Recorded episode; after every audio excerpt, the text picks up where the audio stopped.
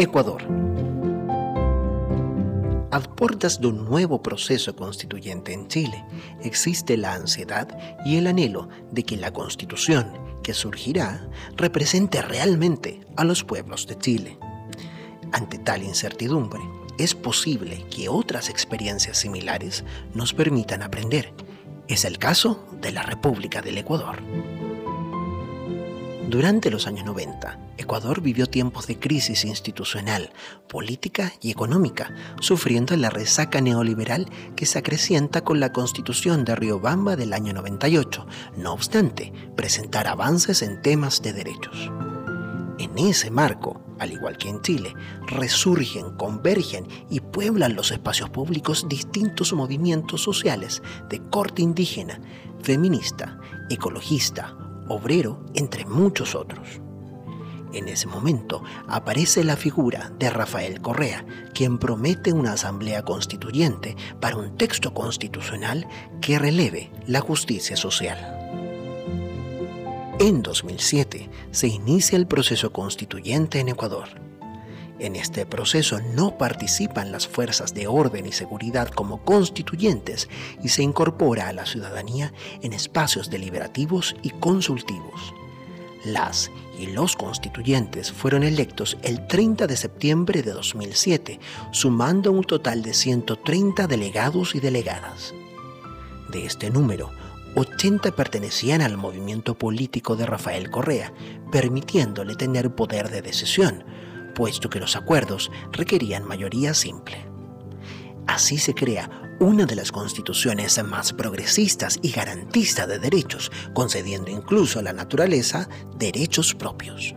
Igualmente, establece un Estado con cinco poderes, ejecutivo, legislativo, judicial, electoral y ciudadano, y permite que algunas decisiones se adopten por mecanismos de democracia directa.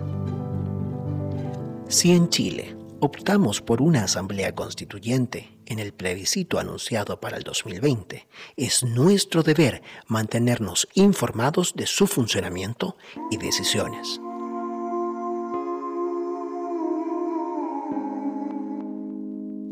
Por ejemplo, pese a lo garantista y progresista que es la constitución de Ecuador, en 2013 el Estado quiso explotar el petróleo del Parque Nacional Yasumí jóvenes protestan y hacen uso del poder ciudadano, consagrado en la Constitución a través de consultas populares, logrando el 5% de las firmas del padrón electoral, tal como se requería constitucionalmente.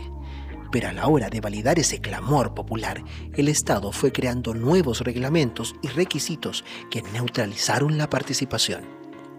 En este caso, la democracia directa no existió y es por eso que autores como Ramiro Ávila establecen que en esa constitución de Ecuador chocan la autonomía que da la sociedad civil con la sobreregulación estatal. En Chile, ya sabemos, las calles se han llenado, las y los vecinos se han encontrado, se ha encendido la historia de un país que al igual que ocurrió en Ecuador, fue aplacada por años de abusos, desigualdades, desencuentros, injusticias. ¿Desde qué vereda aportarás tú para las transformaciones necesarias? Este contenido forma parte del curso digital Hacia nuestra Constitución de la Universidad Abierta de Recoleta. Súmate e inscríbete tú también visitando el sitio uar.cl.